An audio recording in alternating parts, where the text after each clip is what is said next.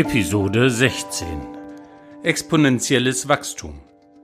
Roberto Isberner und Marc Dechmann im Gespräch mit Arne Gillert, Kessels und Smith The Learning Company Urgestein, Partner und Gründer in Deutschland, Smart Mind, immer mit der Frage, wie könnte es noch anders gehen? Wir sprechen mit ihm über die Inbesitznahme des öffentlichen Raums am Heiligen Geisfeld, über Entscheidungsgeschwindigkeiten in der Krise, über Mozarts Klavierkonzert Nummer 20 und die Spannung zu Beginn. Wir sinnieren über exponentielles Wachstum. Was wäre, wenn die Infektionsrate R für die sozialen Innovationen bei 1,2 liegt? Arne Gillert meint, das kann man sich doch irgendwie vorstellen. Darauf ein nordisches Dann Mantau. Das neue Normal. Ein Digital Unplugged Podcast von Marc Dechmann und Roberto Isbern. Geht um neue Formen der Zusammenarbeit nach Corona.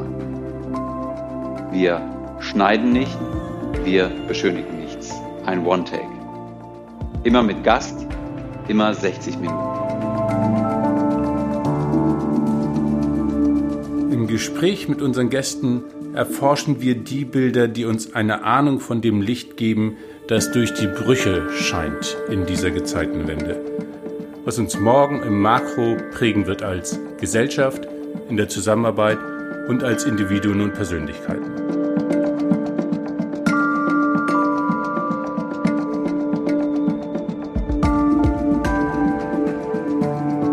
Herzlich willkommen, liebe Zuhörerinnen und liebe Zuhörer, zu Das Neue Normal, Folge 16. Heute mit unserem super inspirierenden, nachdenklichen, spannenden Gast Arne Gillert aus Hamburg und natürlich, wie immer, mit meinem geliebten Kollegen Marc Dechmann. Hi, grüß Marc. Grüß dich, Roberto. Hi, grüß dich. Hi, Hallo, Arne. Hallo. Hallo. Moin. Moin.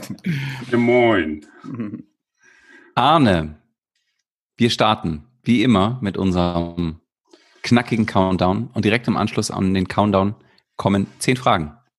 Und ich lade dich dazu ein, diese Fragen ganz schnell, unbedacht quasi, mit Ja oder Nein, beziehungsweise mit dem einen oder mit dem anderen Begriff zu beantworten. Wir starten. Fünf, vier, drei, zwei, eins, go. Arne. Corona-Krise oder Chance? Chance.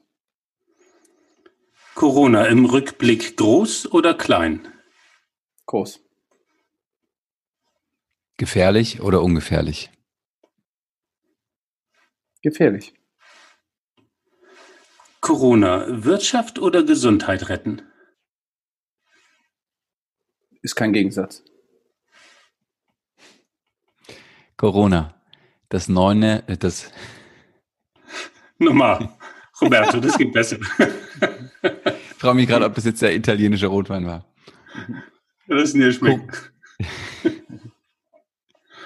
Corona, das neue 9-11, danach ist alles anders? Danach ist alles anders. 9-11 nicht. Corona, Angst vor dem Virus oder Freude auf den Impfstoff? Oh, beides irgendwie blöd. Mal gucken, was jetzt kommt. Corona. Tratsch in der Kaffeeküche oder konstruktives Arbeiten im Homeoffice?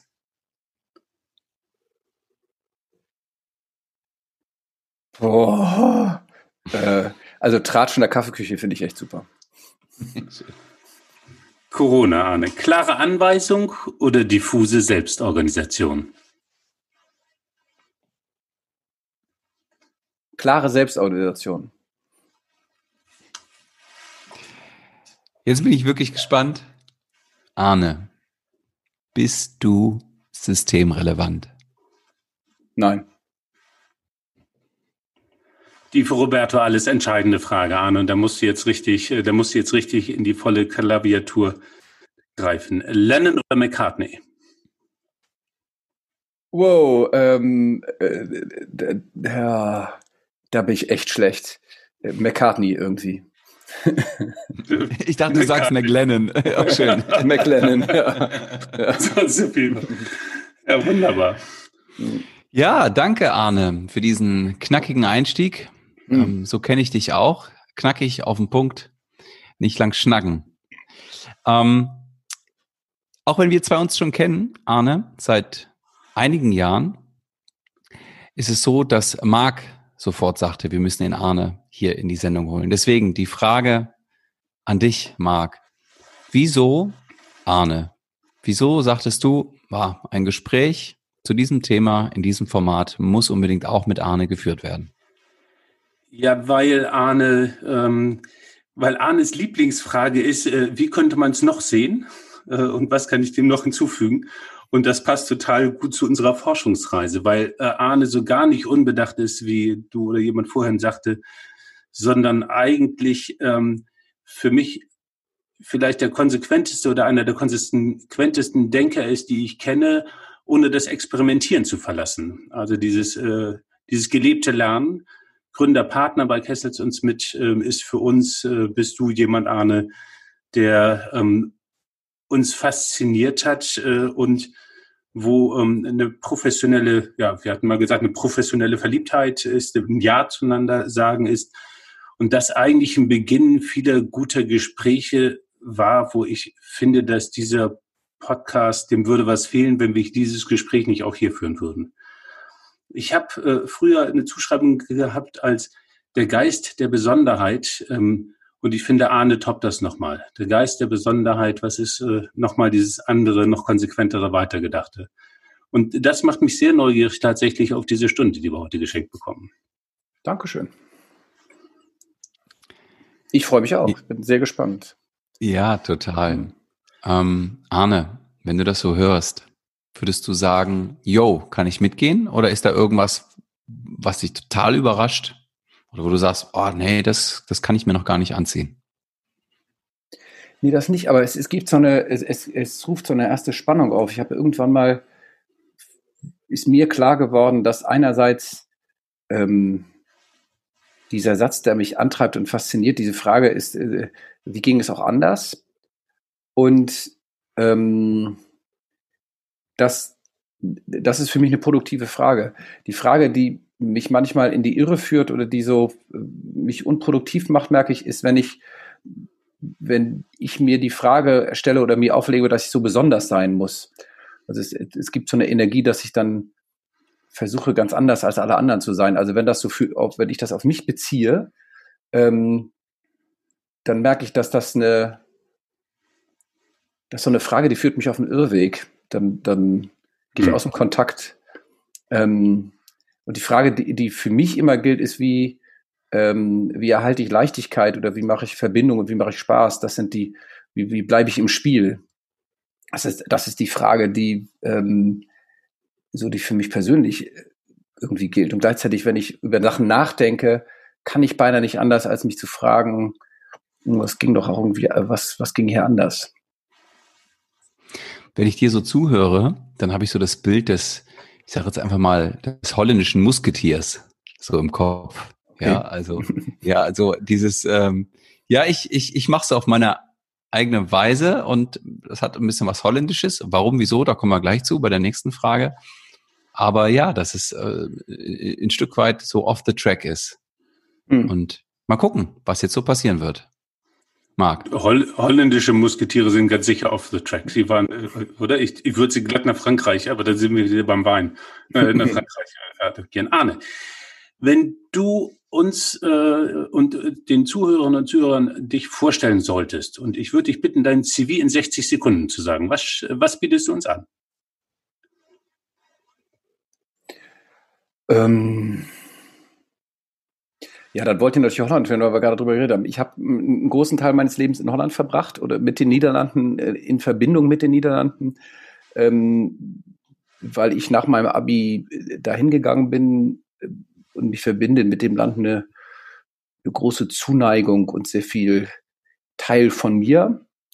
Ähm, und das sorgt auch dafür, dass ich ähm, in so einer nationalen Identität manchmal so zwischen den Welten bin und mich so in beiden, beiden Welten wohlfühle und in beiden auch, äh, in beiden auch nicht.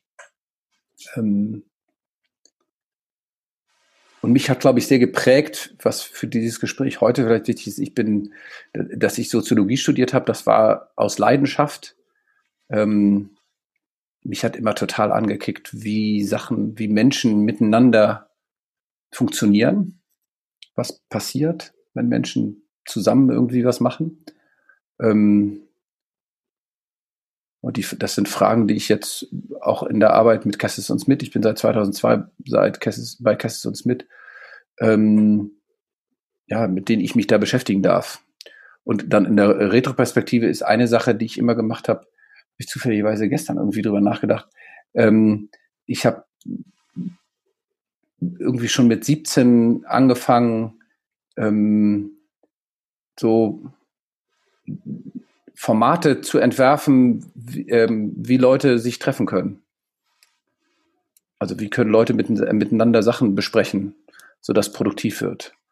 Ähm, und da habe ich echt immer geglaubt, dass das, wie wir das so im All, wie wir das im Allgemeinen ganz oft, was so die der Conventional Wisdom ist, wie ähm, wie sich miteinander besprechen oder miteinander arbeiten organisiert wird, dass das ganz viel Conventional und ganz wenig Wisdom ist. Mhm.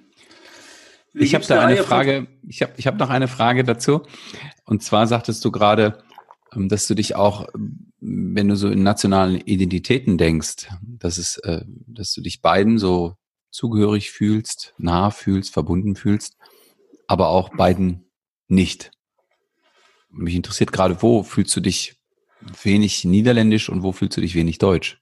Auch wenn die Wahrscheinlichkeit groß ist, dass wir einen Teil, äh, im Teil jetzt auch äh, in Stereotypen vielleicht denken, aber das interessiert mich sehr. Nee, das, also es ist, ich habe es nicht gedacht als so Charakterzuschreibung oder sowas. Es ist eher das, ähm, die Assoziation, die ich eher hatte, war das Gefühl von zu Hause. Und ich kann ähm, ich kann ein großes Gefühl von zu Hause entwickeln. Das habe ich, das wurde mir erst auch später klar, also erst in den letzten zehn Jahren oder so, ähm, dass das, wo du aufwächst, nochmal eine andere Qualität hat. Irgendjemand aus Südafrika, den ich mal gesprochen hatte, hat gesagt, wenn du weißt, wie die Leute singen und wie sie tanzen ähm, und welche Geschichten sie erzählen als Kinder, dann äh, ist das wahnsinnig identitätsbildend. Und das ist mir in Holland irgendwann sehr klar geworden. Ähm, also dieses berühmte Adagium, fremd ist der Fremde nur in der Fremde. Also äh, du, die Konfrontation in, in, mit in Holland zu sein, da war die Konfrontation, äh, dass ich irgendwann an die Grenzen gekommen bin von dem, so auf der sechsten Subtilitätsebene, auch wenn ich Sprache richtig gut kann und solche, also Holländisch richtig gut kann, dass ich irgendwo immer gemerkt habe, ich gehöre nicht dazu. Ich bin irgendwie doch also ich bin auf dem, wie ich Kindheit erlebt habe und solche Sachen, bin ich doch irgendwie anders. Und das macht nochmal, das irgendwie hat mir das im Weg gestanden. Ich wusste, wusste dann irgendwann nicht mehr, ob das mein eigener Film war oder ob das der Film der anderen war und wie die miteinander was zu tun hatten. Äh, und die, hm, die Realisierung ist äh, anders in Deutschland, weil ich in Deutschland habe ich eher das, ist so Zügigkeit nicht so ein Thema. In Deutschland ist eher ein Thema, ähm, dass ich dann mh, hm, in so Stilfragen, Denkfragen, wie ich an Sachen rangehe, ähm, dann mich dabei ertappe, dass, ohne, das merke ich manchmal gar nicht so, dass Leute mich irgendwie ein bisschen schräg angucken und merken, hä, das ist jetzt irgendwie, ähm, so, das ist jetzt nicht so, wie, wie, wie das hier gemacht wird. Ähm, und das finde ich manchmal ganz cool und manchmal finde ich auch verwirrend. Also es macht manchmal ein bisschen unsicher. Was ist der, der Moment, wo Leute dich angucken und sagen, ey, das ist jetzt fremd hier? Also ähm, du bist Deutscher, aber so, äh, wenn du es so sagst, ist das einfach eine andere Sicht, die in den Niederlanden etwas geländegängiger ist.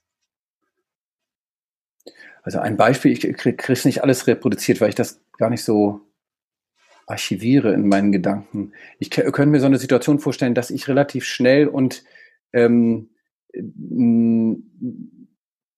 ich gebe relativ, wenn ich, wenn ich äh, arbeite und, und ich arbeite mit Leuten, dann würde ich Leuten relativ schnell Feedback-Sachen geben und äh, Leute finden das äh, ich habe da nicht, nicht ich, ich könnte da ein anderes Gespür dafür haben, was Leute als sehr persönlich empfinden und was ich als nicht so persönlich, also ich empfinde das als nicht so äh, nah dran.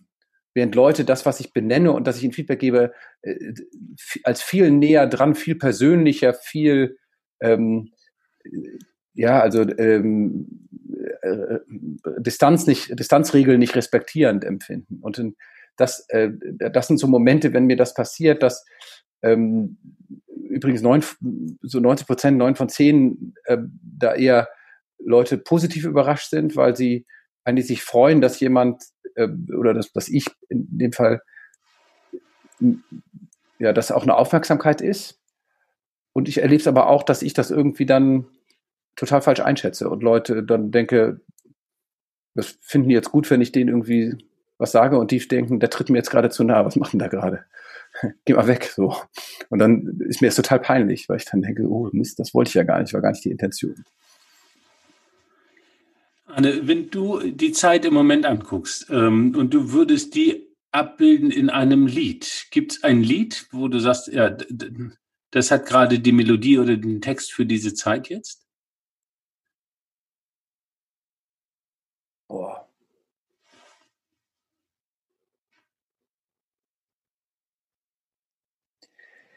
Äh, ähm, ich kann sagen, was ich, ich, ich kann eigentlich jedes Lied darauf beinahe assoziieren, weil äh, ist ja immer was drin.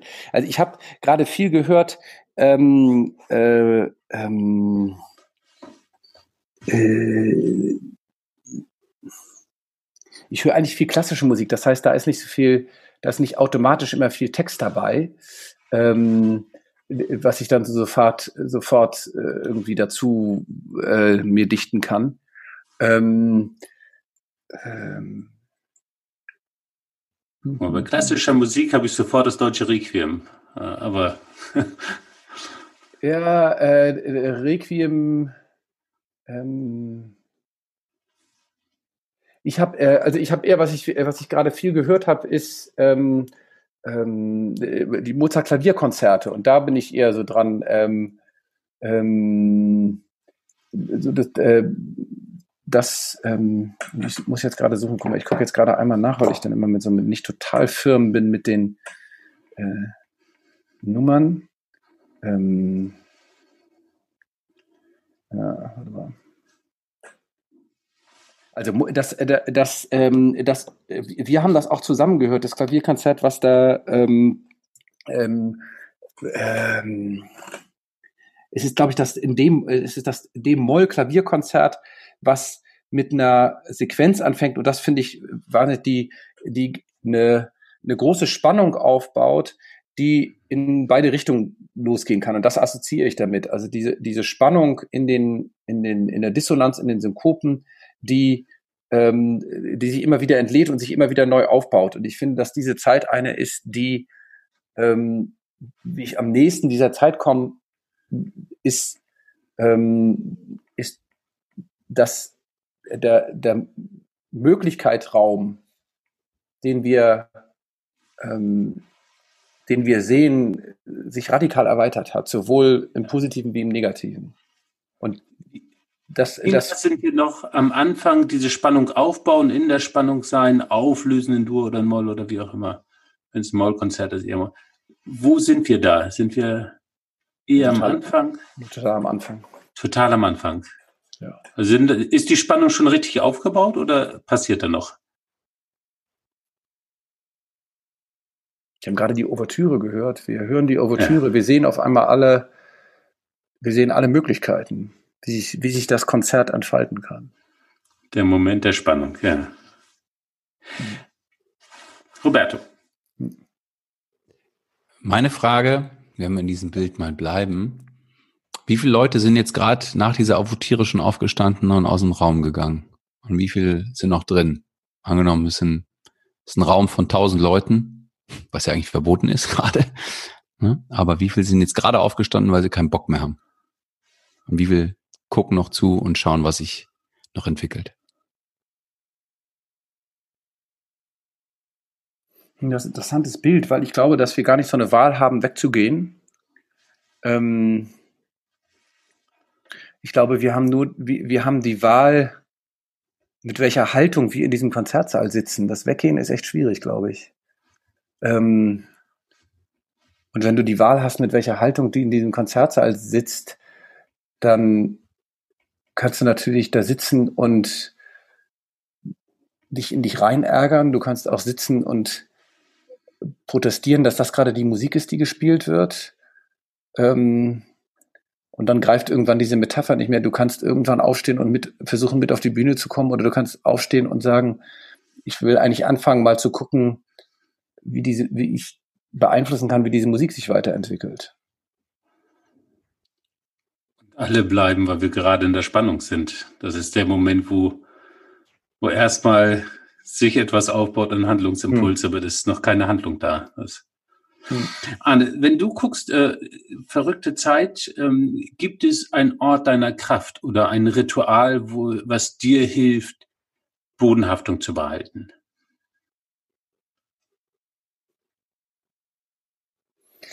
Ja, ich, äh, ich merke, dass ich nicht so die Frage habe nach, ähm,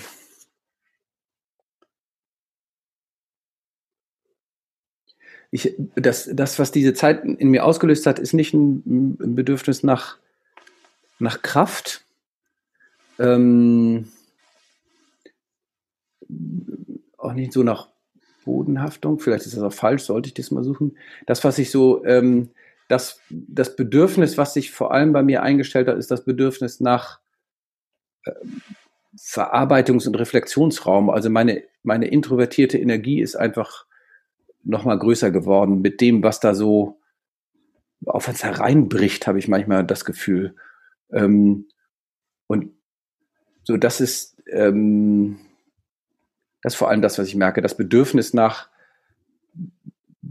deuten, für mich deuten, für mich Position, äh, Position entwickeln, was will ich damit, was heißt das für uns, was heißt es für mich, wie kann ich in dieser, ähm, in der Gewalt, die es auch irgendwie ist, dieser Gewalt dieser Nachricht, dieser Gewalt, die da, ja, das Unbeeinflussbar, das scheinbar Unbeeinflussbaren, ähm, wie kann ich trotzdem in der Gestaltung bleiben? Das ist das, ja, ja das, und was mache ich da? Ähm, ich habe in den letzten Wochen ähm,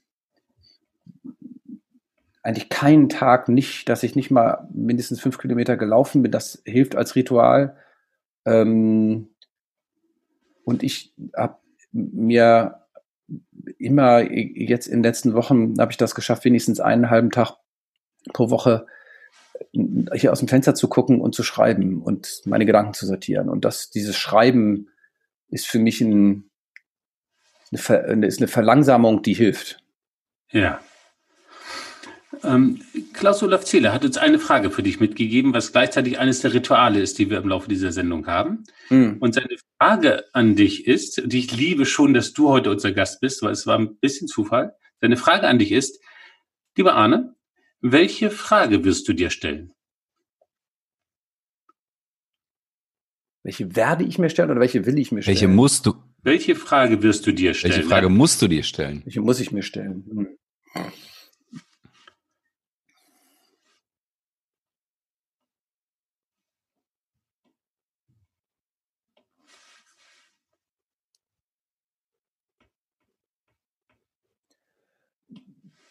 In der Stimmung des Tages, ähm, wo liegt der Fokus? Wo ist die Essenz? Hm. Ja, vielen Dank. Und sie, ist, und sie ist persönlicher als, also sie klingt jetzt total abstrakt und für alles, aber ich meine sie persönlicher. Also wo ist das für mich? Was ist in all den Sachen, wo ist der, der neue rote Faden oder die, ähm, ja, es wird der neue Fokus. Ja, und das ist eine persönliche Frage an dich, nicht so eine 30.000 äh, Fuß Frage. Dann kommen wir zur zweiten Sequenz zur Situation. Wenn du dir diese Zeit anguckst und die letzten zwei Wochen vielleicht ein paar mehr Wochen Revue passieren lässt, was ist die Situation, die dir vor Augen kommt, wo du sagen kannst, da habe ich dieses Bild und diese Beobachtung des Neuen. Das ist nicht mehr so, wie es vorher war. Welche Situation kommt dir da vor Augen?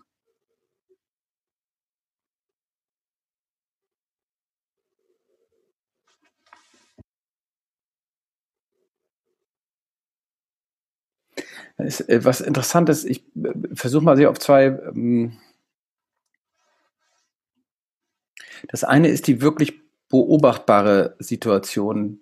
Das ist ja interessant, dadurch, dass mein Radius, so wie der von allen, nehme ich an, ähm, war, war total eingeschränkt. Das heißt, mein, mein Beobachtungsraum beschränkt sich sehr hier auf das Viertel, wo wir in Hamburg wohnen. Ähm, also der sehr direkte Beobachtungsraum. Und das ähm, ich habe ja, ich habe ganz viel ähm, auch da ganz viel äh, Unterschiedlichkeit gesehen. Ich habe, ich gucke aus meinem Fenster raus aufs Heiligen Geistfeld. ist ja ein großes, gar nicht so hübsches, äh, ähm, mit Steinen bedecktes, besteckter Platz eigentlich. Und da war in dieser ersten Phase, wo ähm, Spielplätze geschlossen waren, eigentlich war alles draußen geschlossen, fand da auf einmal ein sehr lebendiges äh, Stadt- und Viertel- und Nachbarschaftsleben statt. Ähm, und das hat sehr, ja, das hat, ähm, das hat mich sehr angesprochen, weil es sehr spontan, sehr selbstgestaltet und Leute auf einmal ähm, anfingen, auf eine andere Art und Weise dieses Feld in Besitz zu nehmen. Ähm, und zu sagen, das ist jetzt, mal gut, Spielplätze sind, wir, wir, hier können wir echt richtig gut anderthalb Meter Abstand halten. Ähm, und wir nutzen jetzt das, auch wenn es nicht besonders hübsch ist. Und ähm, das fand ich interessant, da fand ich ganz viele Elemente von, die passierten so in diesem, in diesem Raum an Solidarität, an neuer Verbindung, ähm, anderer Verbindung, so an Qualität. Das, das ist das eine. Ähm, und die anderen Bilder sind, sind glaube ich, die, die so das, ähm, das sind so die großen Sachen. Das sind ja an, das sind medial vermittelte Beobachtungen. Ne? Also dass ich, dass ich dann ähm, mir erlaube, ein oder zweimal am Tag ähm, Zeitung zu lesen oder was zu gucken. Ähm, und die Geschwindigkeit, mit der auf einmal Sachen gemacht wurden und ähm, ja, angestoßen wurden, entschieden wurden, die man davor nicht für möglich gehalten hat. Also im Guten wie im Besten, das heißt, was mir bleibt hängen, dieses, die Möglichkeit, dass auf einmal ähm, eigentlich eine bedingungslose Hilfe äh, gegeben wurde. Und wir diskutieren über das bedingungslose Grundeinkommen und wir haben eigentlich gerade ein Experiment hinter uns. Das war doch ganz interessant. Ähm, da schien ja ganz viel zu funktionieren. Und auf der anderen Seite, äh, äh, naja, mehrere Regierungen auf der Welt, die die Chance ergriffen haben, äh, die eigene autokratische Position noch mal zu stärken, weil es ist ja eigentlich ganz, ähm, die Gelegenheit ist ja da, also machen wir es jetzt mal. Hm. Und das erschreckt dann. Arne, ich habe zwei Fragen an dich. Hm. Die erste ist, was hat sich hm. bei dir ganz persönlich seit Mitte März geändert? Entweder in deinem Verhalten oder in deinem Blick auf dich oder auf, auf deine Familie oder auf die Welt? Und die zweite Frage, ist Corona für dich vorbei? Jetzt. Ab morgen.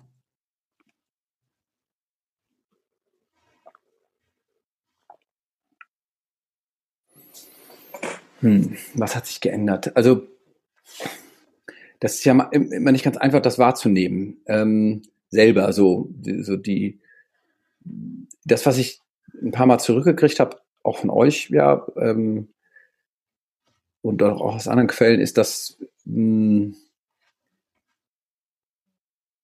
dass mir das ganz gut getan hat. Ich bin ruhiger geworden. Also ich habe hab mehr, ähm,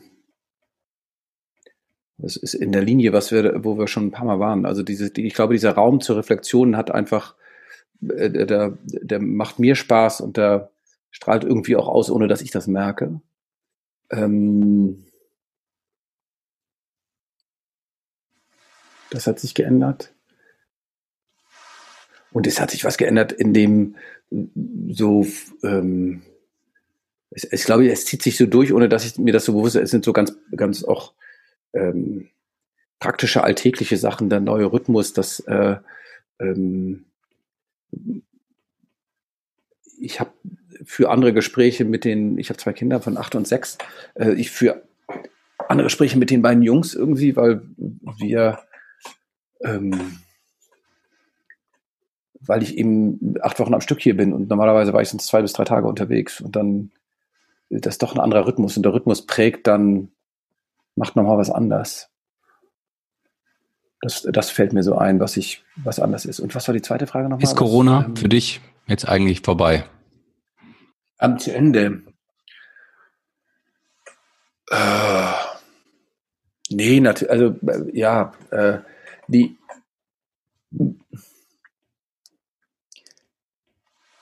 Die, die Antwort ist natürlich nein, weil wir alle wissen, dass das noch nicht vorbei ist. Ähm, ich habe irgendwann so nach Woche, in Woche drei hat, hat mir irgendjemand ein Buch über die spanische Grippe empfohlen, was vor Corona geschrieben wurde, was es so ein bisschen unverdächtig macht.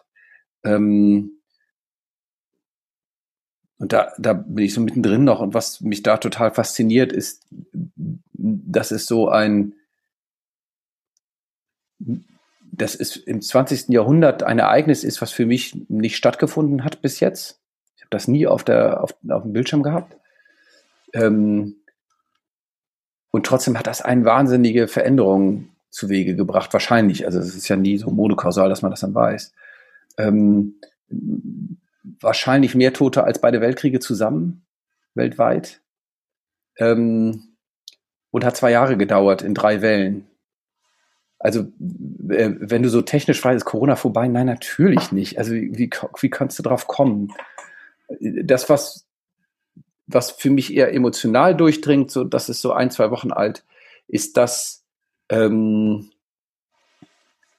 auch das ist natürlich so ein, so ein äh, Prozess, der nicht abrupt von einem Tag auf den anderen da ist, sondern dass ähm, ich immer mehr das Gefühl habe, dieses ähm, wir kommen in so, so eine hybride Situation. Also du, du hast so, ähm, du hast nicht mehr das total strenge, dass wir müssen jetzt total viel Angst haben und wir müssen, oder wir müssen nicht Angst haben, aber wir müssen echt aufpassen, dass wir nicht beitragen zu einer ähm, exponentiellen Statistik. Ähm, und das ist eigentlich unser Beitrag. Ich habe irgendwie nie das Gefühl gehabt, dass ich Angst hätte, selber krank zu werden, aber ich hatte eigentlich immer eher Respekt davor, einen, einen den Beitrag zu dieser Statistik zu leisten, den ich nicht leisten möchte, nämlich dass es weiter wächst. Ähm, und in dieser strengen Phase, da sind wir, glaube ich, raus. Und das ist alles, das wird alles irgendwie anders. Und trotzdem, äh, ich hatte heute ein Gespräch, wo wir irgendwie gesagt haben, naja, wir wollen jetzt eine, wir planen eine Veranstaltung, die müssen wir jetzt eigentlich schon von Anfang an äh, hybride denken. Also wir müssen denken, dass da Leute zusammenkommen werden. Ein paar werden physisch sein, andere werden vielleicht irgendwie online sein und wie sieht das denn aus und wie kann eine Veranstaltung, die du jetzt planst für irgendwie einen Sommer aussehen, die äh, von Anfang an beide Möglichkeiten zusammendenkt und beides ist von Anfang an. Äh, und das ist für mich dann nochmal so ein Zeichen, dass wir, dass Corona natürlich nicht vorbei ist und das ist ähm, na, dass wir aber auch noch nicht wissen, wie das aussieht und was dann bleibt und was nicht. Und ähm, aber ich glaube, wir werden ganz lange in diesem Hybriden noch sein. Arne, ähm, ich würde gerne nochmal auf diese beiden Situationen eingehen und dich einladen, nochmal eine Ebene tiefer zu schürfen. Mhm. Ähm, und vielleicht auch im Eingedenks der, der Resonanz dieser weiteren zwei Fragen. Wenn du dieses Heiligen Geistfeld anguckst, dann haben viele unserer Gäste berichtet von, es war einfach ruhiger, leerer, viel Raum und du äh, redest von diesem riesen, nicht wirklich hübschen Heiligen Geistfeld und das ist belebt auf einmal und ist, äh, ist Kultur. Was passiert da? Was ist das, was du als das andere wahrnimmst?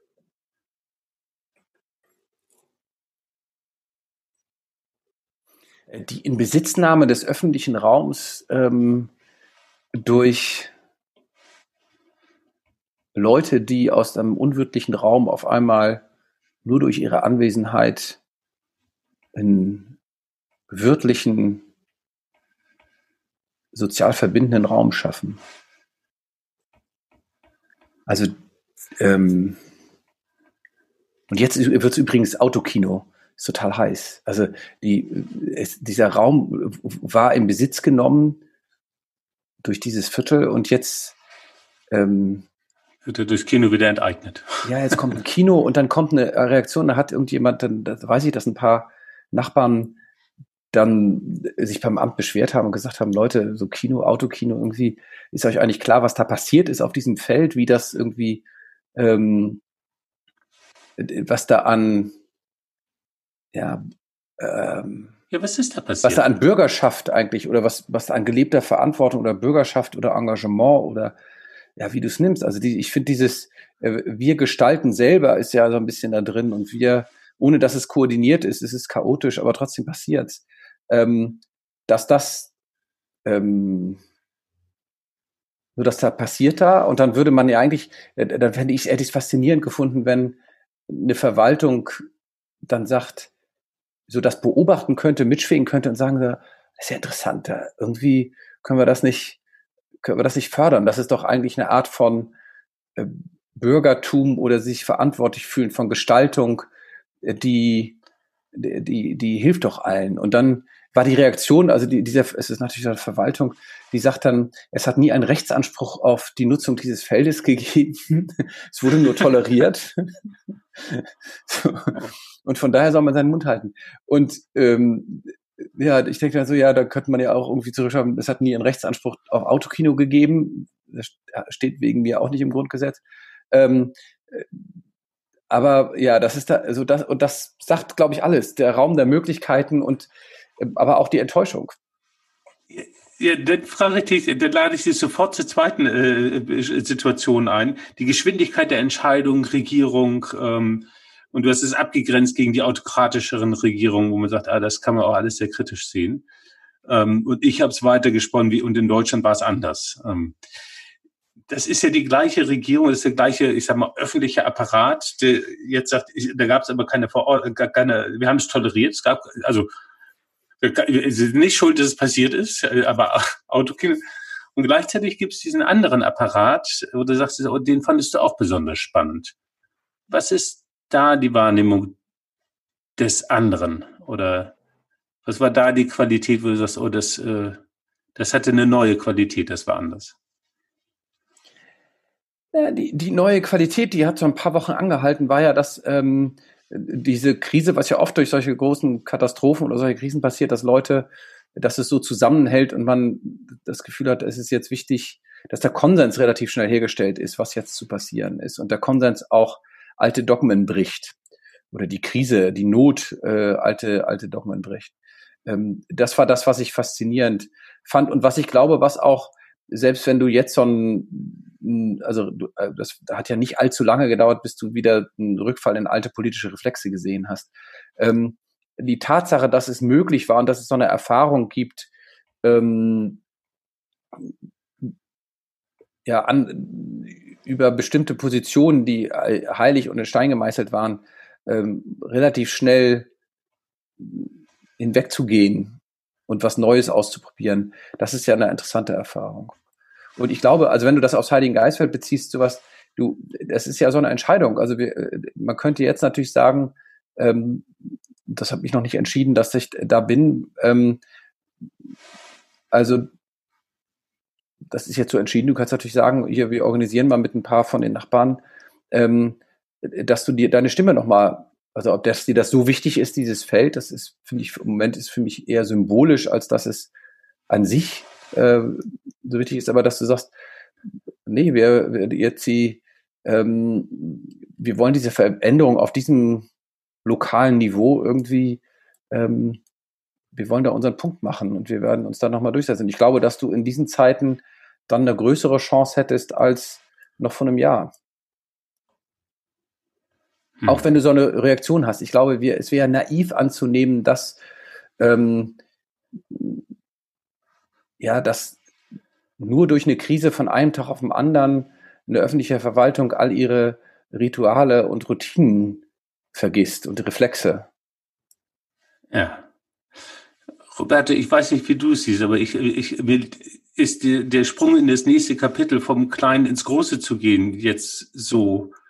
Da, äh, welches Licht scheint durch die Brüche hat uns der Thomas Kairis mitgegeben? Also es, es gab so eine rapide neue Erfahrung mit Corona, mit diesem Shutdown, dass unser System ruckzuck angehalten hat oder wie auch immer man das beschreiben will. Und es entstehen Risse. Durch diese Risse des alten Systems entsteht diese Fantasie des Neuen, das sehen wir noch nicht. Wenn ich dein Bild von der Musik aufnehme, wir sind noch mitten in die Spannung baut sich noch auf.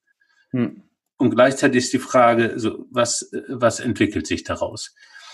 Was ist deine Antwort auf die Frage, welches Licht scheint durch die Brüche?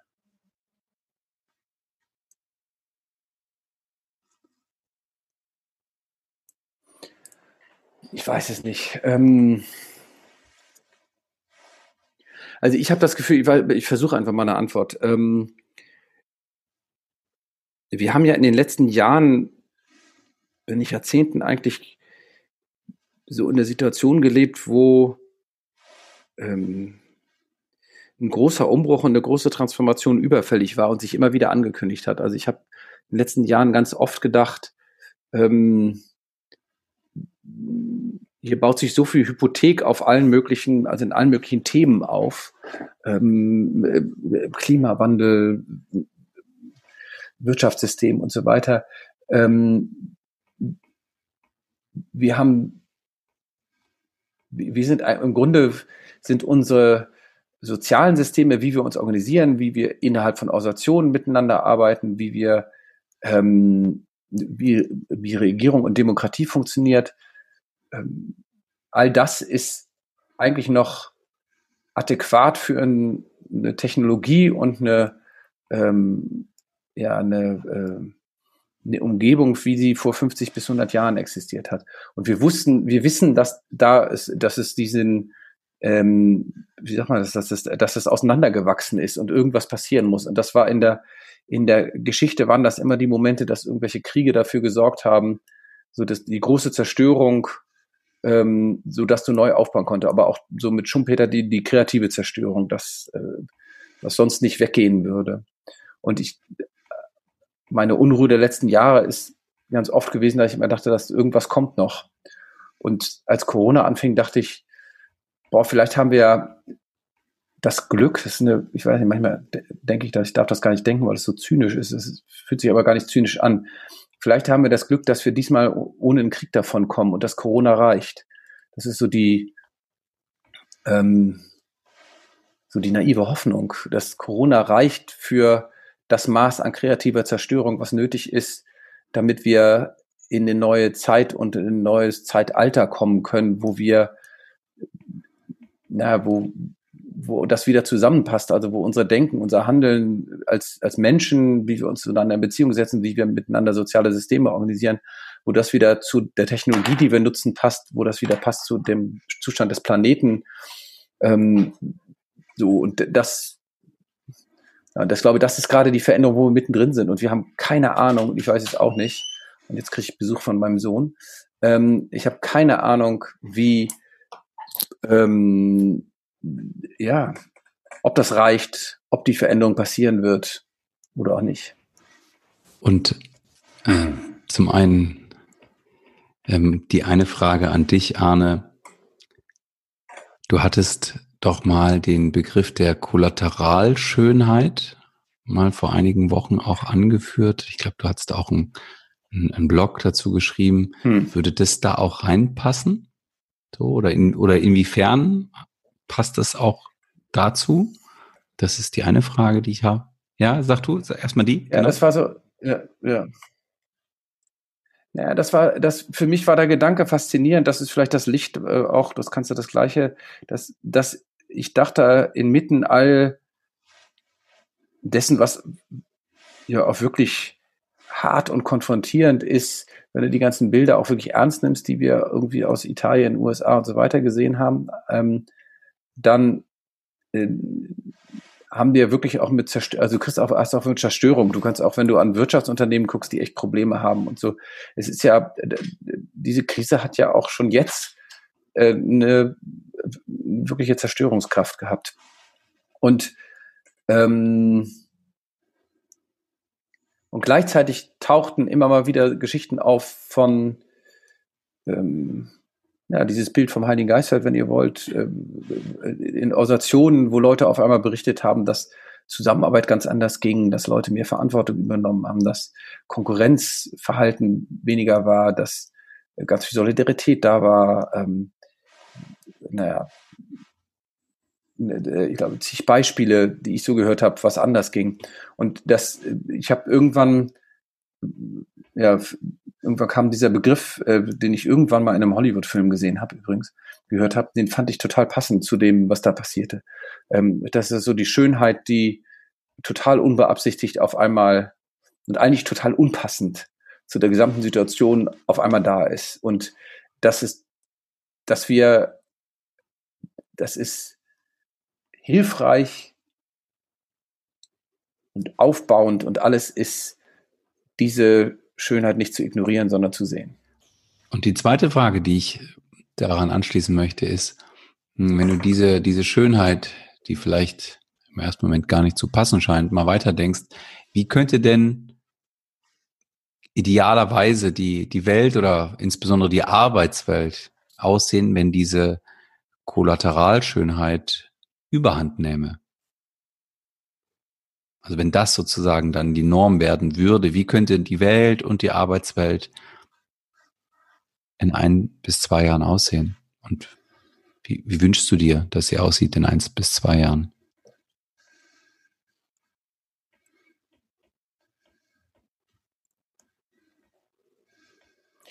Also ich glaube, dass wir, ähm, dass wir viel näher dran sind an radikal neuen Arbeitsweisen, als wir, als das, was wir jetzt sehen an Phänomenen, uns manchmal ja, was wir manchmal denken und was wir daran glauben könnten. Ich glaube, dass wir, dass ähm, ähm, ich glaube, dass du äh, viel mehr, was sind so die großen Themen? Die großen Themen sind, dass du ähm, dass viel mehr gemeinsame Verantwortung, dass die Pyramidenorganisationen äh, so langsam echt abdanken. Ich glaube, dass wir, äh, dass die Arbeitswelt so aussehen könnte, dass ähm, es mehr Selbstorganisation, wobei ich das immer finde, äh, möchte nicht, dass das so ein Sinn an sich wird oder so ein Dogma wird, dass alles äh, ganz toll ist und wir haben uns alle lieb, wenn wir uns selbst organisieren.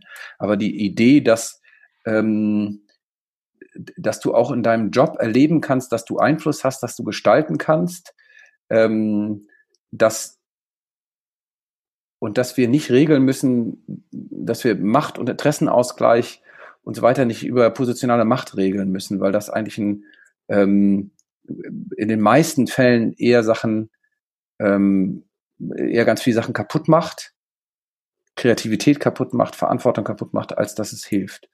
Ähm, und ich glaube, dass für eine Arbeitswelt, äh, dass die so aussehen könnte, wie wir es an ganz vielen Orten auch schon sehen. Wir sehen ja, das ist ja das Interessante. Du siehst ja, ohne dass es so publik wird, also du siehst ja an wahnsinnig vielen Ecken und Enden. Ähm, siehst du Experimente, könnte man es nennen, Formen entstehen, die ähm, die Vielfalt an Formen, wie Arbeit organisiert wird, hat für mein Gefühl zugenommen. Und äh, irgendwas davon, irgendeine Mischung davon hat, glaube ich, die Zukunft. Und ich glaube, sie ist auch besser als vieles von dem, was wir jetzt haben. Ähm, mein Wort wäre sehnsuchtswert. Was ist die Sehnsucht, die du spürst hinter dieser Bewegung? Ich bin nicht ganz sicher, ob dein Wort dafür der Unterstrom wäre. Ja. Sonst würde ich dir auf Verdacht eine Unterstromfrage werden. Was ist der Unterstrom, der im Moment passiert?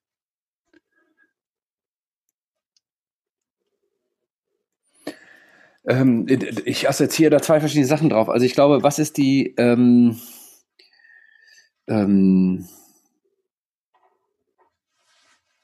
wenn du sowas wie Unterstrom sagst, dann muss ich so denken, dass ich, ich glaube irgendwie, dass Veränderung, ähm,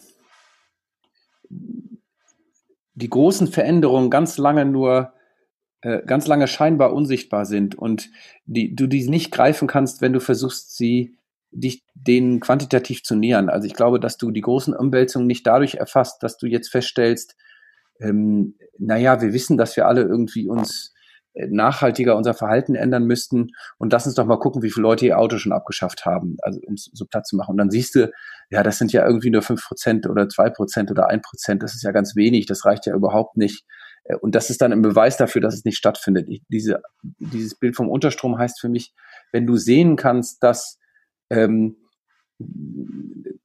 dass eine kritische Masse, dass es anfängt, dass, ähm, dass so ein Diskurs über Nachhaltigkeit auf einmal zu solchen ähm, doch schon sehr eingreifenden Verhaltensänderungen und Entscheidungen führt, ähm, dann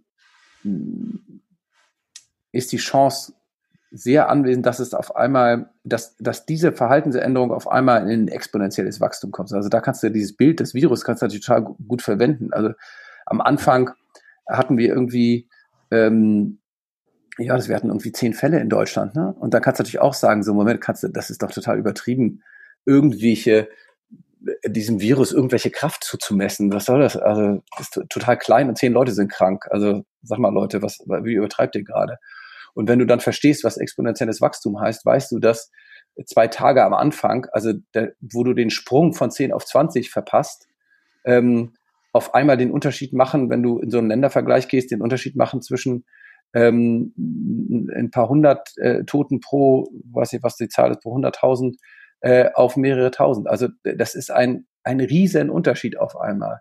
Und ich glaube, das ist so die Assoziation mit Unterstrom. Ich habe das, darum finde ich so interessant, was passiert im Kleinen im Moment, weil ich glaube, in all diesen Kleinen ist das angelegt, was eine Möglichkeit im Großen ist. Und wir, das Einzige, was wir machen können, ist zu gucken, was wir verstärken wollen, was nicht. Das assoziiere ich mit Unterstrom. Ja, und, und ist das, ist da etwas mehr auf dem Sprung, als es vorher war? Ja. Ja, genau.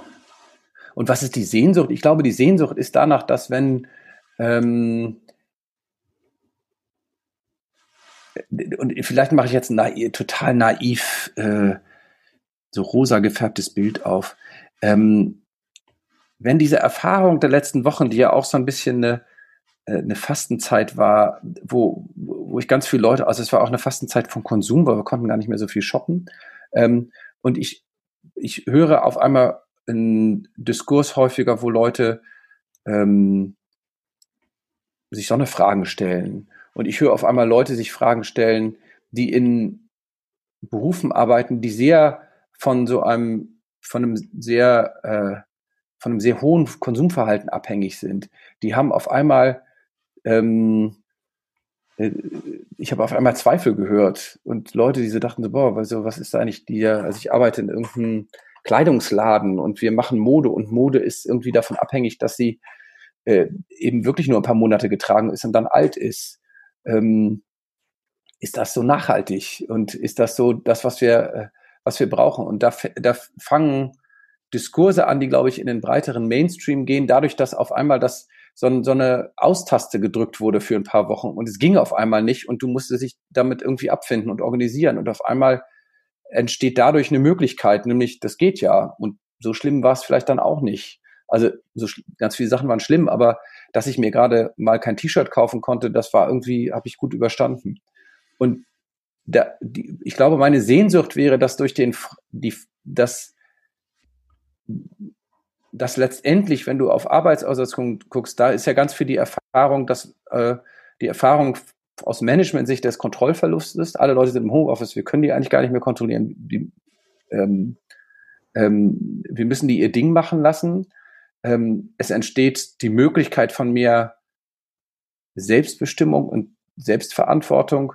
Und ich habe irgendwie diese naive Hoffnung, dass wenn ganz viele Leute so in so eine Selbstverantwortung kommen, dass dann auch ähm, ganz Unternehmen und Gesellschaft sich ganz andere Fragen stellt, nämlich eine Frage, was wollen wir eigentlich und ist das eigentlich so sinnvoll? Und ich arbeite hier in einem Job und mein Beitrag ist ähm, über Systemrelevanz gesprochen. Mein Beitrag ist, dass ich dafür sorge, dass alle zwei Monate ein neues T-Shirt im Laden liegt. Und es macht vielleicht Spaß, aber ist das nun das, was ich so als Beitrag haben will? Ähm, also da redest du über so Systemirrelevanz beinahe. Und ist du, will, will ich so, also ich habe ja sehr deutlich gesagt, ich finde mich nicht systemrelevant, aber will ich dann so irrelevant sein? Und wie kann ich, also das Streben danach vielleicht ein bisschen die eigene Relevanz zu erhöhen, das ähm, Das ist in, wenigstens in mir und ich glaube, es ist in ganz vielen Leuten. Und so ein ganz klein bisschen davon könnte, glaube ich, für ganz andere Gespräche, ganz andere Fragen und ganz anderer Diskurs und könnte ganz viel Veränderungskraft machen. Und auf jeden Fall, wenn du über Sehnsucht sprichst, das wäre so eine Sehnsucht. Ohne dass ich dann bestimmen würde, wie diese neue Welt dann aussieht. Aber wenn es eine Welt ist, wo sehr viel mehr Leute sich diese Frage stellen, glaube ich, wird sie schon besser. Anne, wann, wann bist du, wann sind wir, wann ist jeder einzelne System relevant? Ich glaube, die Antwort habe ich gerade gegeben. Ne? Also ich glaube, wenn in dem Moment, wo du ähm, in dem Moment, wo du dafür sorgen willst, dass deine Rolle in diesem System positiv nachhaltig ist.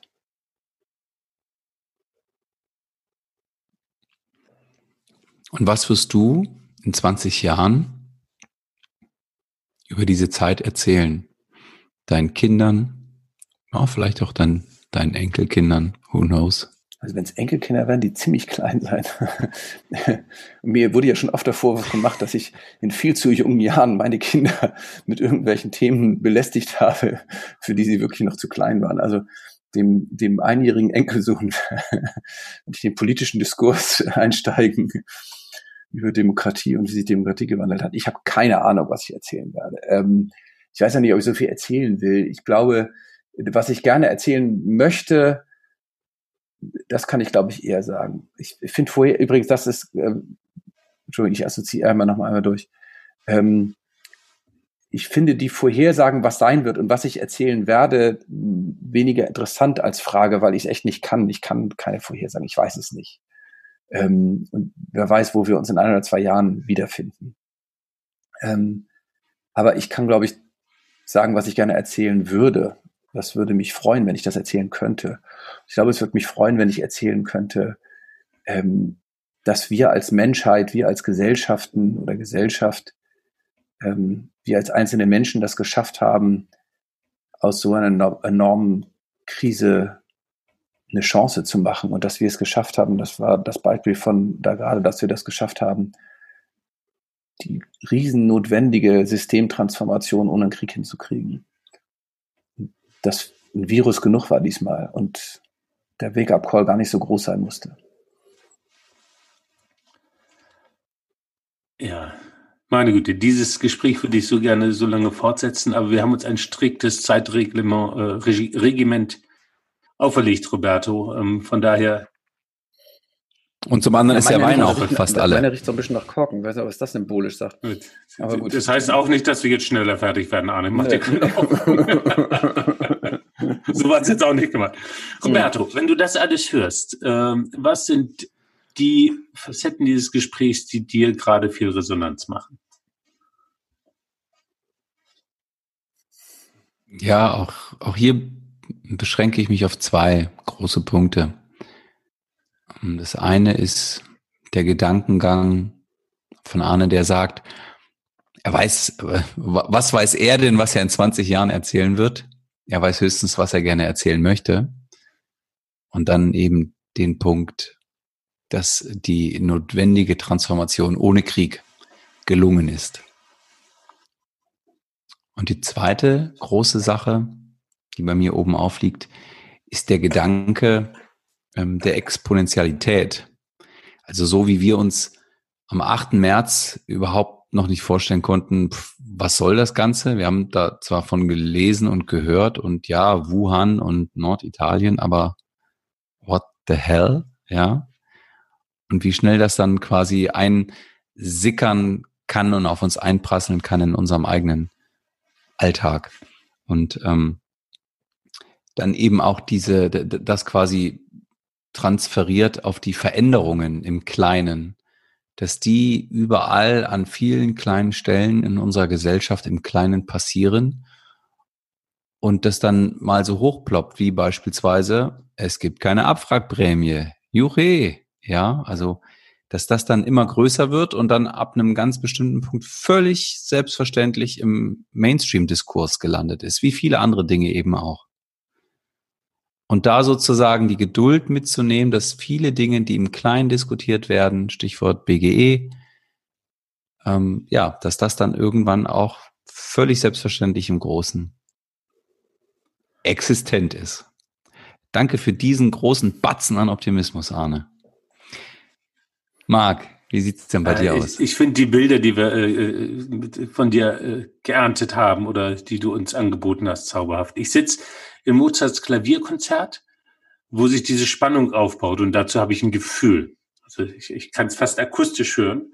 Mhm. Ähm, und natürlich geht jetzt keiner raus, weil alle sagen, hier passiert gerade was Wichtiges.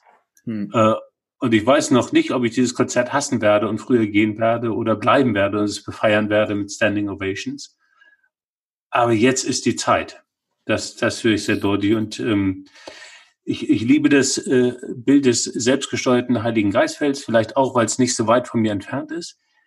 Aber diese ähm, Beobachtung, dass, dass eine der wesentlichen Veränderungen, die du benennst, Arne, die ist, dass Menschen einen eigentlich hässlichen großen Platz beleben mit einer sozialen Interaktion, die die Konsequenz auf Physical oder sogar Social Distancing ist.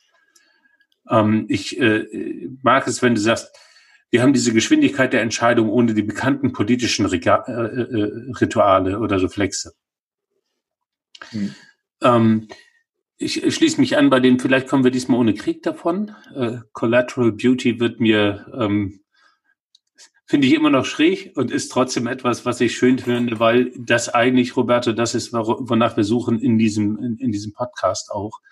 Vielleicht ist das ein schöneres Wort als das Licht, das durch die Brüche scheint. Ich sehe diesen Unterstrom und äh, da passiert etwas, was sich verändert. Und wir fangen jetzt an, wirklich zu bemerken, dass wir ganz schön viel gekonnt haben. Und auf die Frage, äh, ist das, ist das jetzt neu oder größer? Ja. Also, da war Wumms hinter. Da ist etwas unterwegs, was echt Chance hat. Ähm, die Chance wird auch herbeigewünscht. Also, du hast viel gesagt von, vielleicht ist es naiv. Ich glaube, es ist vielleicht nicht naiv, sondern lebensnotwendig. Ähm, und äh, vielleicht schließt sich diese Wortpaarung nicht mehr aus. Ich äh, finde es wunderschön, wenn du von äh, Sehnsucht sprichst, die in neuen Diskursen ähm, endet. Und äh, ja. Und wie immer, Arne, hast du eine Idee der, wir haben ein so nüchternes Gespräch geführt wie selten ähm, und gleichzeitig so viel Tief und Reichtum drin, dass äh, es mich berührt und das mir Spaß macht. Aber Arne, wir äh, feiern das gerade schon ab. Vielleicht würdest du das jetzt gar nicht so sehen und sagst, worüber reden die beiden? Ich habe ein anderes Gespräch gehört. Was, äh, was ist deine Resonanz zu diesem Gespräch?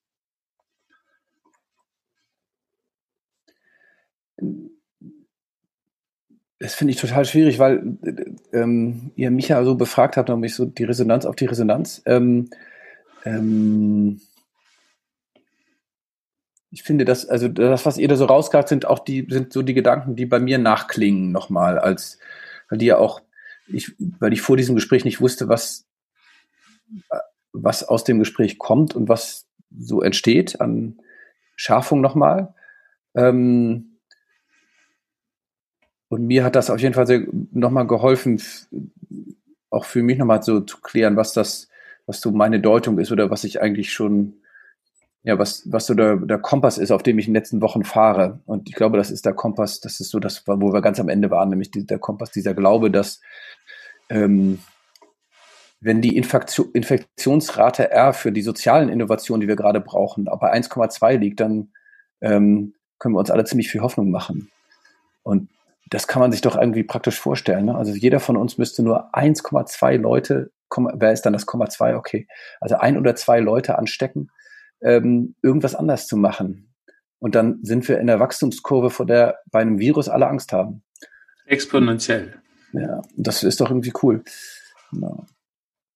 Und das andere, ich würde gerne äh, in, in noch nachreichen. Also ist das Klavierkonzert Nummer 20 von Mozart. Ich war unsicher über die Zahl in D-Moll. Falls Leute das hören müssen, äh, möchten, das hat mich sehr begleitet, auch in den letzten Wochen, ähm, weil es so ein, ja, weil es genau dieses hat, die, die Spannung, die Einsamkeit und das zusammen. Ja.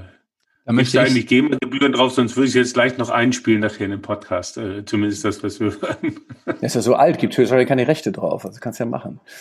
Da, da möchte ich noch ergänzen, als du noch im Kopf äh, nach der, äh, nach, nach der Zahl gesucht hast, Arne, ging mir ein Lied durch den Kopf, was ich heute ähm, gehört habe. Auf Lux FM, auch ein altes Ding, jetzt nicht so alt wie Mozart, aber auch nicht so, so neu, nämlich Michael mhm. Jackson tatsächlich, ja. They, they don't care about us äh, von, ah, okay. vom 90er Album und ähm, mhm. das ist ja auch schon 25 Jahre alt und äh, der hat da Zahlen drin, ist natürlich dann, ne, auch noch zu überlegen, okay, wenn Michael Jackson das singt, aber Zahlen, die so eins zu eins auf die heutige Zeit passen, ähm, insbesondere wenn man eben die Proteste in den USA anschaut. Also von daher, ähm, ja, Musik kann immer auch natürlich genau das widerspiegeln, was man in dem Moment fühlt oder was in dem Moment einfach die Welt auch bewegt. Arne, mhm. apropos bewegen. Wir möchten natürlich auch unseren nächsten Gast bewegen mit einer Frage. Deswegen an dich die Frage. Welche Frage schenkst du unserem nächsten Gast? Welche Frage können wir ihm stellen? Oder ihr? Welche Zukunft gestaltest du gerade?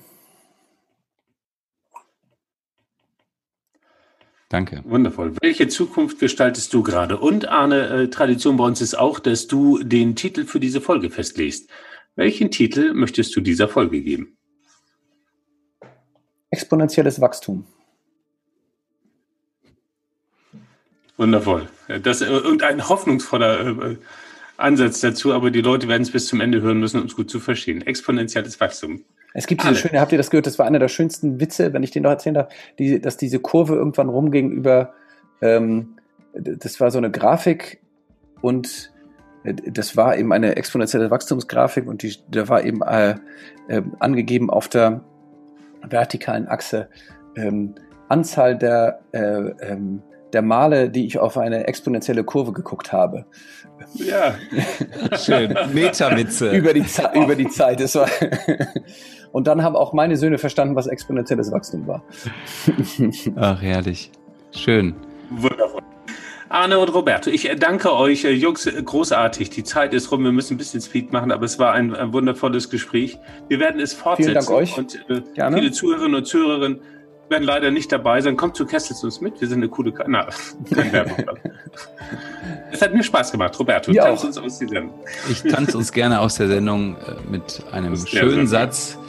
Äh, genau, ich äh, tanze uns aus der Sendung mit einem schönen Satz von meinem geliebten Kollegen Marc Lechmann, der da sagte, wir fangen gerade an zu bemerken, dass wir ganz schön viel gekonnt haben. In diesem Sinne, bleibt demokratisch.